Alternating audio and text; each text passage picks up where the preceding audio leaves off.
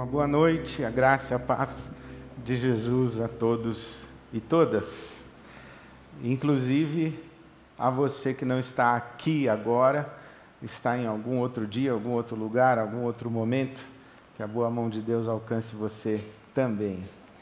Eu quero lhes falar hoje à noite sobre salvação. Meu ponto de partida é a pergunta dos discípulos a Jesus: quem pode ser salvo? E dessa pergunta eu busquei discernir pela palavra de Deus e pelas palavras de Jesus o que é ser salvo. O que é a salvação? Quando os discípulos perguntam a Jesus quem pode ser salvo, por trás dessa pergunta existe uma pressuposição de que se sabe o que é a salvação. O que é ser salvo? Mas é só uma pressuposição. Essa pergunta dos discípulos, quem pode ser salvo, é uma pergunta que está no contexto de uma conversa de Jesus com um homem identificado na Bíblia Sagrada como o jovem rico. Um homem rico. Essa história está no Evangelho de Mateus, no capítulo 19, mas também no Evangelho de Marcos, no capítulo 10, e no Evangelho de Lucas, no capítulo 18. Os três evangelhos chamados sinóticos contam essa história desse encontro de Jesus com esse jovem rico. No capítulo 19 de Mateus, este, este homem se aproxima de Jesus e diz: Mestre, bom mestre, que farei para herdar a vida eterna? O que hei de fazer para herdar a vida eterna? Então Jesus o repreende, dizendo que não deveria ter sido chamado de bom, porque bom há apenas um. Enfim, mas logo em seguida, Jesus diz: Bom, se você quer entrar na vida, obedeça aos mandamentos. Então o homem diz: Quais? Mateus 19, 18. Quais mandamentos? Jesus respondeu: Não matarás, não adulterarás, não furtarás, não darás falso testemunho, honra teu pai e tua mãe, e ama o teu próximo como a ti mesmo. Então disse o jovem: a tudo isso tenho obedecido. Isso eu já faço. E eu já faço há muito tempo. O que me falta ainda? Jesus respondeu: Se você quer ser perfeito, vá, venda os seus bens e dê o dinheiro aos pobres, e você terá um tesouro nos céus. Depois venha e siga-me. Ouvindo isso, o jovem afastou-se triste, porque tinha muitas riquezas, tinha muitas posses. Então Jesus disse aos seus discípulos: Digo-lhes a verdade, dificilmente um rico entrará no reino dos céus. E lhes digo ainda: é mais fácil passar um camelo pelo fundo de uma agulha do que um rico entrar no reino de Deus. Ao ouvirem isso, os discípulos ficaram perplexos e perguntaram: Neste caso, quem pode ser salvo? A conversa começa com este homem dizendo: Que farei de bom para ter a vida eterna, para herdar a vida eterna? E termina, ou pelo menos um primeiro momento da conversa, termina com uma pergunta sobre quem pode ser salvo. Logo, surge para nós uma dedução aparentemente óbvia que ser salvo é herdar a vida eterna. Entretanto, no meio do caminho, no meio dessa conversa, Jesus faz algumas afirmações interessantes. Ele diz: se você vender tudo o que você tem e der o seu dinheiro aos pobres, você terá um tesouro nos céus. Será que ser salvo é ter um tesouro nos céus? Será que vida eterna é igual a tesouro nos céus? O jovem que tinha muitas propriedades vai embora. Então Jesus comenta: dificilmente entrará um rico no reino dos céus. Agora a salvação já não é mais ter a vida eterna. Agora a salvação parece ser entrar no reino dos céus. Depois Jesus ainda comenta: é mais fácil passar um camelo pelo fundo de uma agulha do que um rico entrar no reino de Deus. Olha que interessante. No meio da conversa, aquele homem diz: Eu conheço todos os mandamentos, eu já pratico todos os mandamentos. E Jesus ainda lhe diz: Se você quiser ser perfeito, então venda tudo. E quando eu li, e quando me debrucei a ler e reler e ouvir Jesus, eu fiquei com estas expressões: vida eterna, ser perfeito, ter um tesouro nos céus, entrar no reino de Deus e entrar no reino dos céus. É claro, já se passaram mais de dois mil anos dessa conversa. Depois disso já aconteceu muita coisa, inclusive depois dessa conversa, Jesus morreu, ressuscitou ao terceiro dia, foi levado aos céus, derramou o Espírito Santo sobre toda a carne, visitou na estrada a caminho de Damasco um homem chamado Saulo de Tarso, e depois dessa conversa, inclusive, Saulo escreveu as suas epístolas. E depois das epístolas de Saulo, o evangelho, ou o cristianismo, ou a cristandade se espalhou. E depois disso, da cristandade espalhada, um imperador romano se converteu. Já estamos lá no ano 300 e pouco da era cristã. Depois disso, o cristianismo se torna a religião oficial do Império Romano e vai se expandindo, se espalhando, vai ganhando força, vai ganhando potência.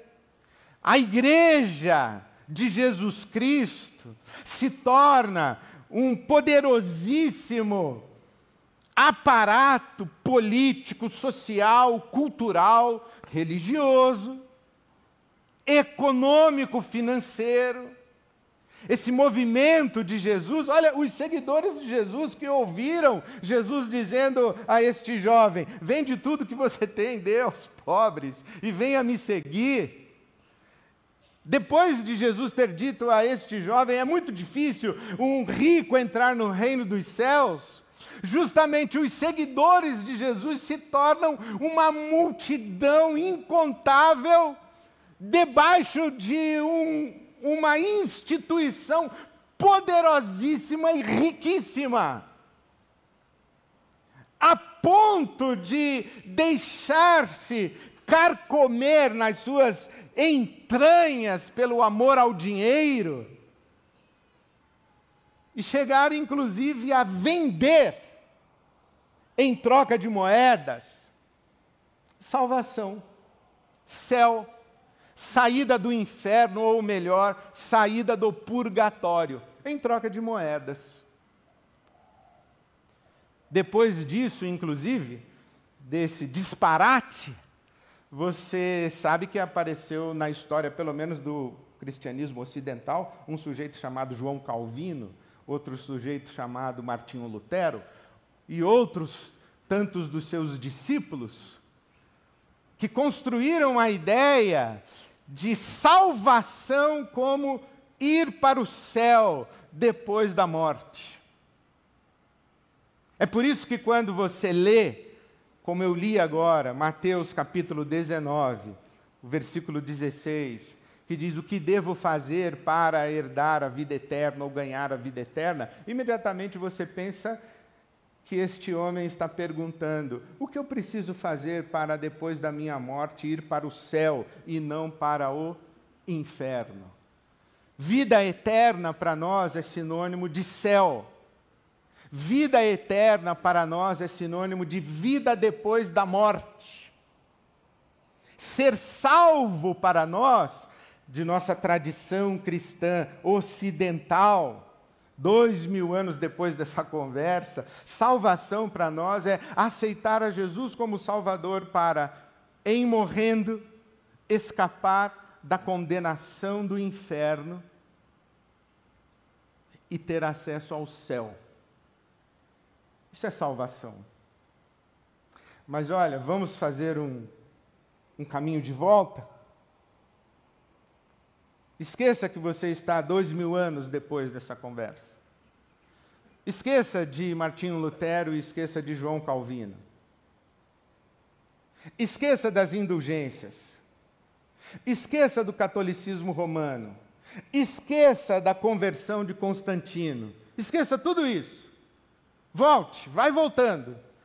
E chegue aqui. Aqui tem um jovem rico descendente de Abraão, que conhece a lei de Moisés e que é obediente da lei de Moisés e que sabe que há um rabino diferente andando pelas estradas empoeiradas da Palestina, arrastando multidão atrás de si, este, este jovem rico, zeloso de sua religião judaica, obediente dos mandamentos, conhece os mandamentos, pratica os mandamentos, ele vai falar com um rabino. Na cabeça desse jovem, não existe nenhuma ideia de céu, inferno. Aceitar Jesus como Salvador, porque para ele, Jesus não é um Salvador. Ele não faz ideia de que Jesus é o Deus encarnado, o Verbo que se fez carne. Ele não faz ideia. Ele não faz ideia que Jesus está morrendo na cruz e que dois mil anos depois nós faríamos uma cerimônia e repartiríamos entre nós o pão e o vinho representando o corpo e o sangue de Cristo. Ele não faz ideia disso. Ele não faz ideia que haveria um, um pregador evangélico fazendo um sermão evangelístico, o convidando para entregar a vida a Jesus e receber a Jesus no seu coração como seu salvador pessoal. Ele não faz ideia de nada disso. E digo mais, nem Jesus. Nem Jesus faz ideia disso. A pergunta desse jovem é para um mestre em Israel, um rabino. E quando se fala em vida eterna, quando se fala em reino de Deus, reino dos céus, o que está se falando é a respeito do reino messiânico.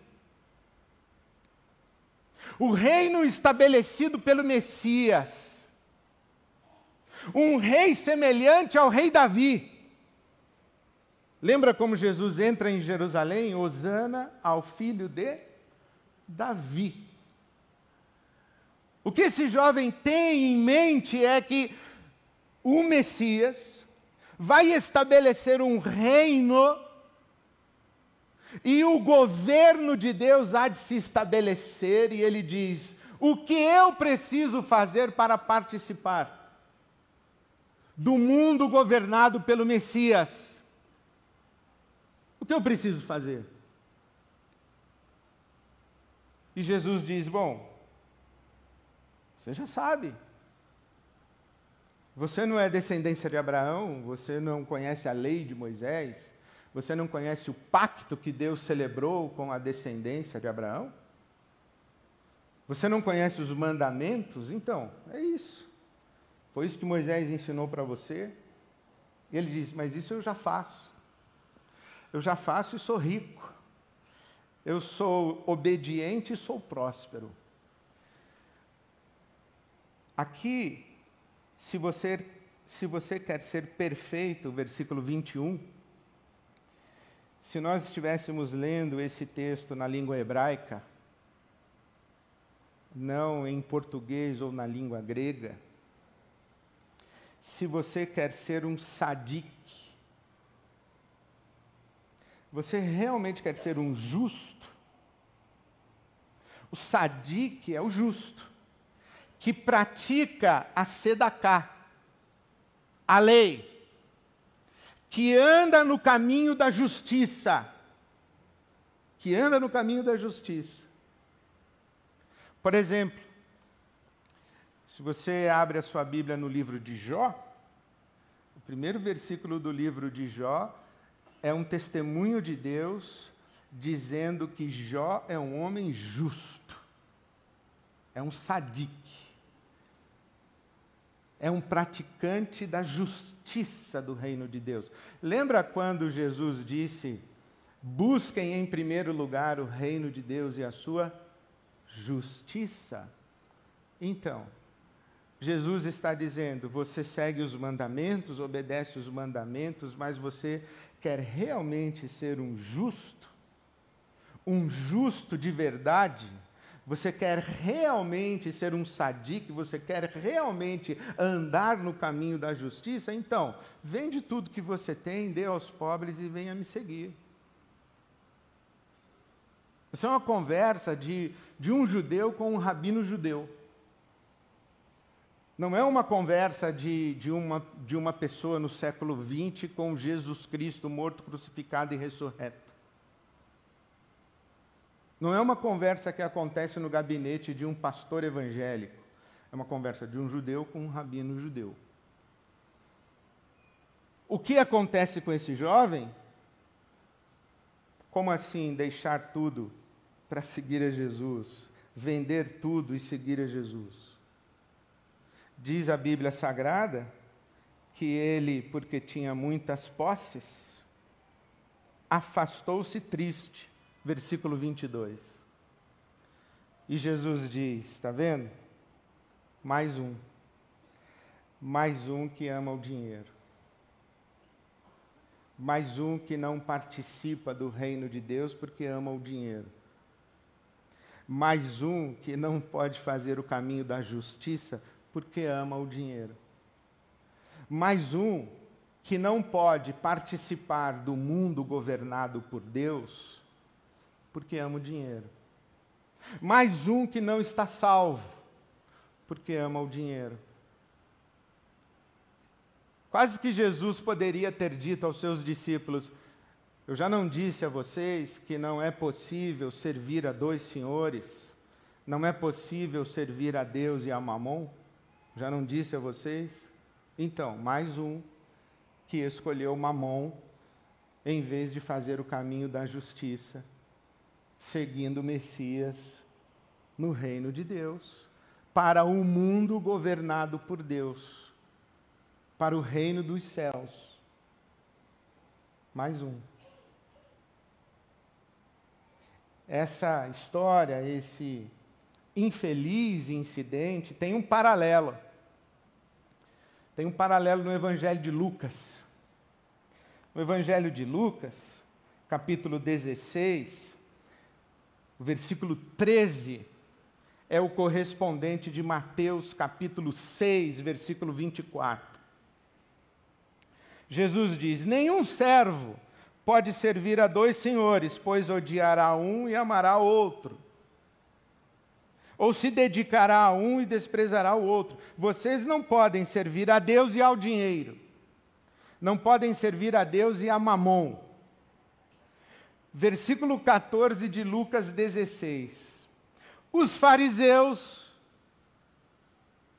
Quem eram os fariseus? Eram os zelosos da lei, os que obedeciam à lei, os que eram praticantes rigorosos da religião de Israel os fariseus, versículo 14 de Lucas 16, que amavam o dinheiro.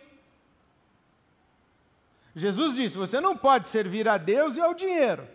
Os fariseus que amavam o dinheiro ouviam tudo isso e zombavam de Jesus. É como se Jesus, diante daquele jovem, dissesse: Mais um que ama o dinheiro e não consegue seguir o caminho da justiça do reino de Deus, não consegue participar de um mundo governado por Deus.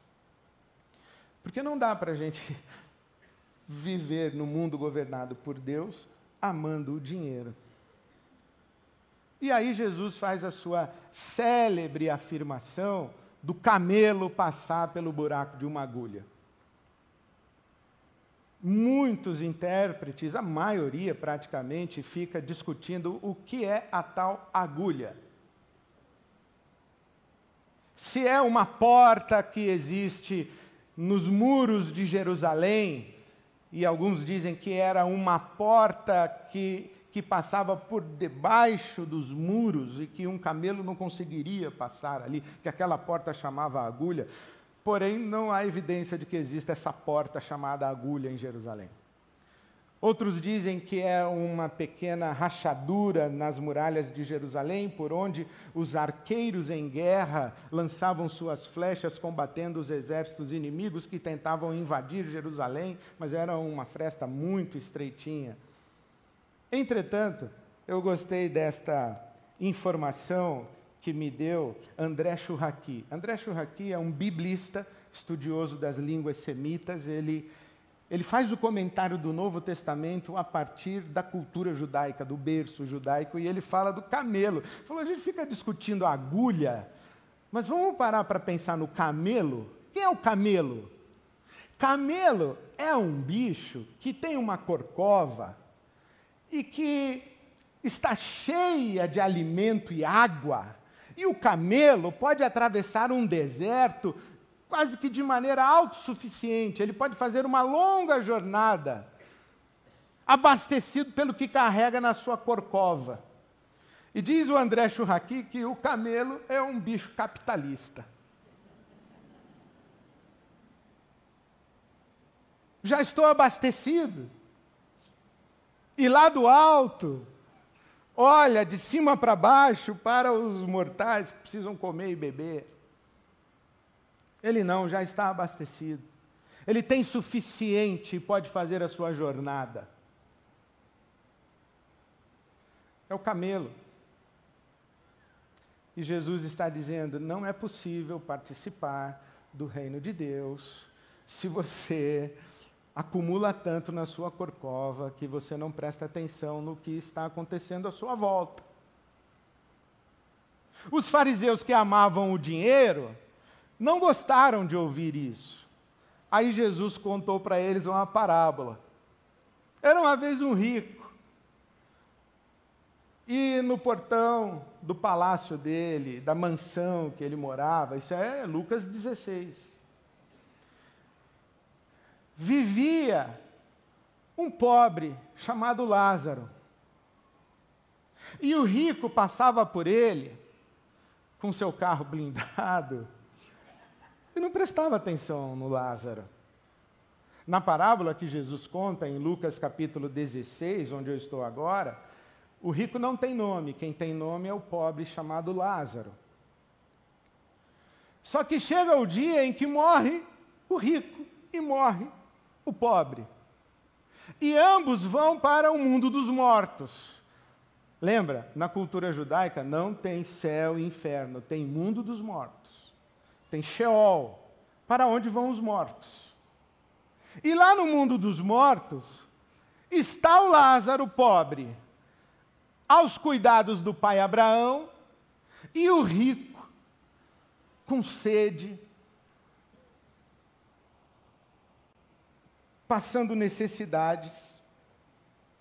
E diz Jesus que o rico dirige a sua palavra para Abraão, e diz: mande Lázaro me trazer água. Coisa de rico, né? Um cara não levanta para pegar água. Mande Lázaro me trazer água. É assim que o rico vê o pobre, como seu serviçal.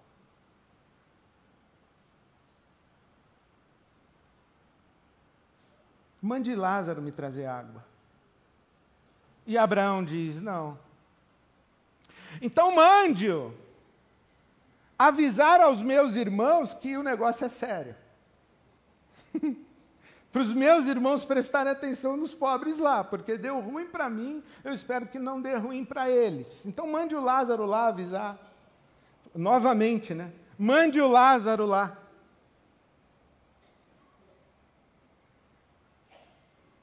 É como se pudéssemos olhar para esse rico e falar assim: você não entendeu nada, hein? Você ainda continua ignorando quem está ao seu lado e não reconhecendo a dignidade, a legitimidade de ser e existir deste que aos seus olhos é insignificante. Porque você acha que você é um abençoado de Deus. E você se surpreende, né? Que o Lázaro está aos cuidados do pai Abraão e você está aí. Mas nem assim você discerniu e entendeu. Sabe o que me escandaliza nessas histórias de Jesus? É que eu eu a leio a partir agora sim, dois mil anos depois, e eu leio essas histórias desse nosso lugar de privilégios, e, e eu me escandalizo que provavelmente a maioria de nós jamais se aproximaria de Jesus para fazer a pergunta que esse jovem fez, se estivéssemos na condição do jovem. Obedeço os mandamentos, fui batizado na Ibabe, fui discipulado, sou homem de bem, faço tudo certo e sou rico. Isto é, Deus me abençoou e me fez prosperar. Claro que Ele me abençoou e me fez prosperar, eu dou o dízimo.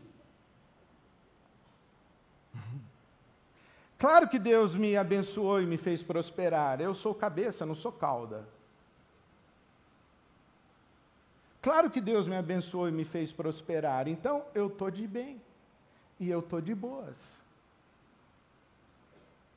não passaria pela cabeça de muitos de nós buscar um rabino e dizer: o que eu preciso fazer para participar do mundo governado por Deus? O que eu preciso fazer para andar no caminho da justiça? É isso mesmo? Eu estou andando no caminho da justiça? É isso mesmo? Isso é tudo? Obedecer os mandamentos e ser próspero? Isso é tudo? Jesus diria: Claro que não.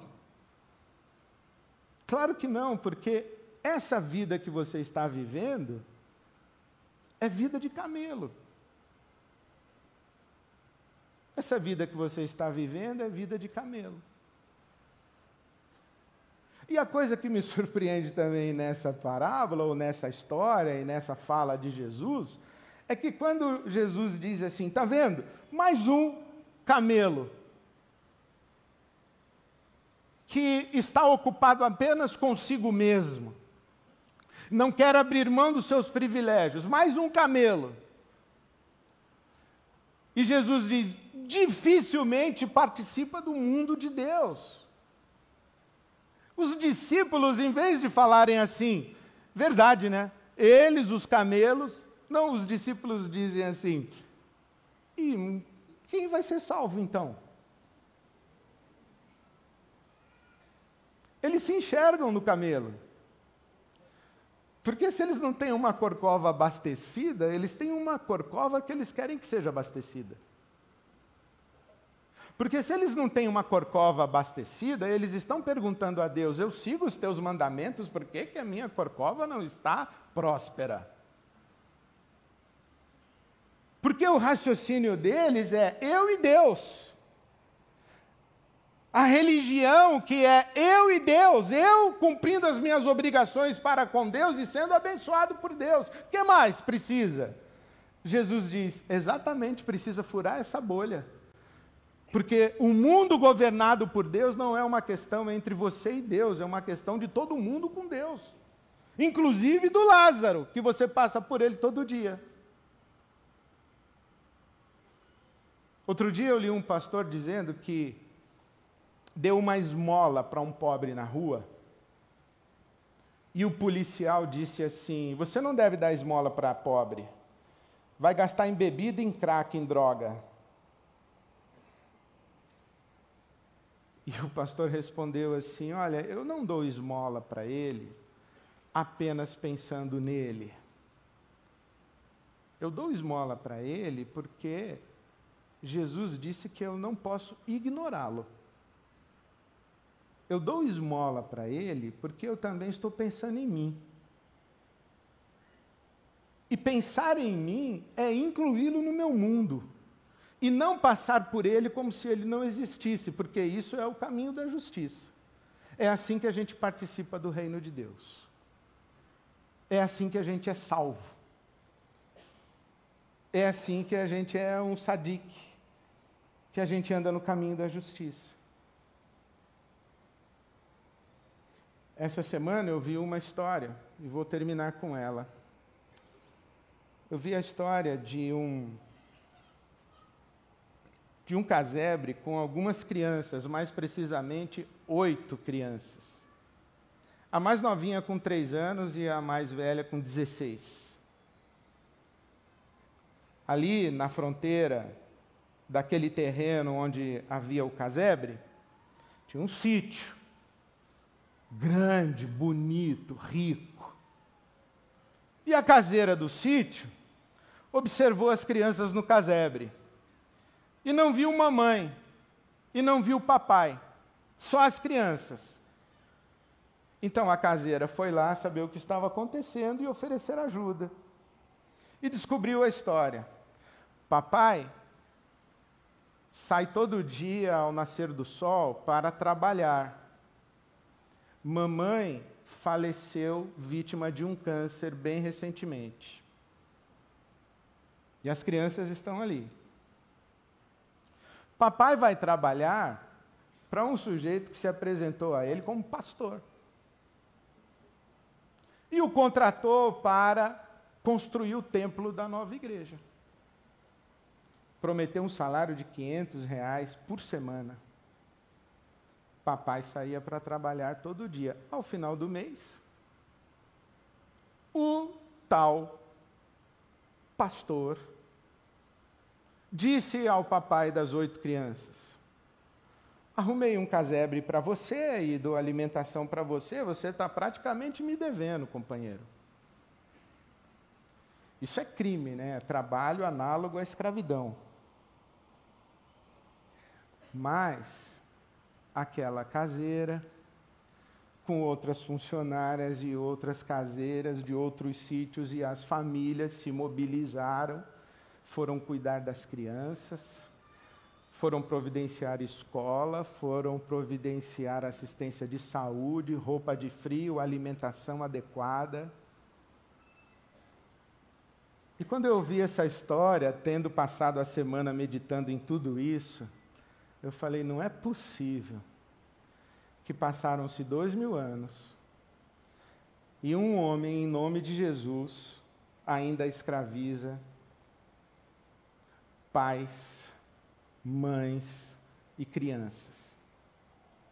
Não é possível que, passados dois mil anos, nós ainda temos uma religião maldita que pensa que o caminho do reino de Deus e o caminho para o céu é possível de ser percorrido no cultivo de virtudes e sob a bênção egocêntrica e egoísta de Deus. Não é possível. Quando eu vi essas histórias, eu pensei: aí está um, um pseudo-pastor criando inferno. E ali estão algumas mulheres e algumas famílias criando em volta dessas crianças e dessa família enlutada o reino de Deus. Então, quando alguém pergunta o que eu preciso fazer para ser salvo, eu respondo: depende do que você chama de salvação. Se você chama de salvação ir para o céu depois da morte e acha que é suficiente aceitar Jesus como seu Salvador, você pensa que já está salvo. Agora, se você realmente quer ouvir o Evangelho, a sua pergunta é: como é que eu participo de um mundo governado por Deus? Isso chama reino de Deus. reino dos céus? Como é que eu participo do mundo governado por Deus? Então, você participa do mundo governado por Deus entendendo que nesse mundo não tem só você e que você não pode viver como se só existisse você. Pelo contrário. É assim que a gente é salvo, porque enquanto a gente não descobre isso, a gente está perdido.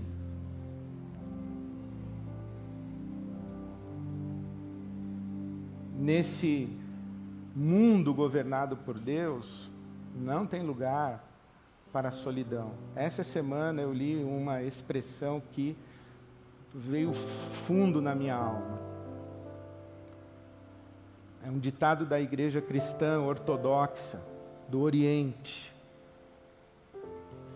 Um cristão não é cristão.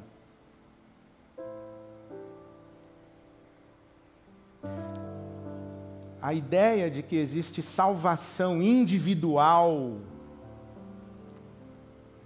não está nas páginas do Novo Testamento do Evangelho de Jesus Cristo.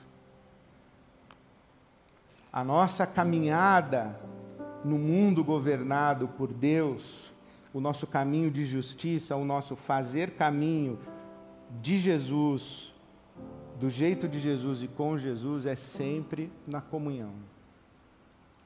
E sabe uma coisa que a gente aprende aqui é que onde existe generosidade, solidariedade, partilha, atenção aos necessitados, não existe solidão. Onde existe preocupação com o próximo, ninguém está sozinho. Quem está sozinho? Quem passa a vida preocupado consigo mesmo, consigo mesmo. O caminho de Jesus, do jeito de Jesus, com Jesus, não é caminho de camelo. Eu não sei qual é o bicho que mais reparte coisa. Não sei mas não é camelo. Então, meu irmão, minha irmã, nós cantamos aqui na nossa celebração. Eis o meu sorriso, eis o meu pesar, eis a minha entrega. Então, tem mais coisa para a gente entregar. E quando a gente grita, reina sobre mim, reina sobre o meu viver, reina sobre o meu ser, tem a ver com isso. Mata o camelo que há em mim, para que eu ande nesse caminho de justiça. Abala o chão da vã tradição, restaura a essência da religião. Sabe o que a palavra de Deus diz? Que a religião que Deus abençoa é cuidar do órfão e da viúva. Essa é a verdadeira religião. Então eu queria convidar você a orar novamente. Eis a minha entrega, reina sobre mim, reina sobre o meu ser, sobre o meu viver, e me faz viver nesse mundo governado por Deus, chamado Reino de Deus, Reino dos Céus. Me faz andar o caminho de Jesus, do jeito de Jesus, com Jesus. Amém. Vamos ficar em pé e vamos orar juntos cantando.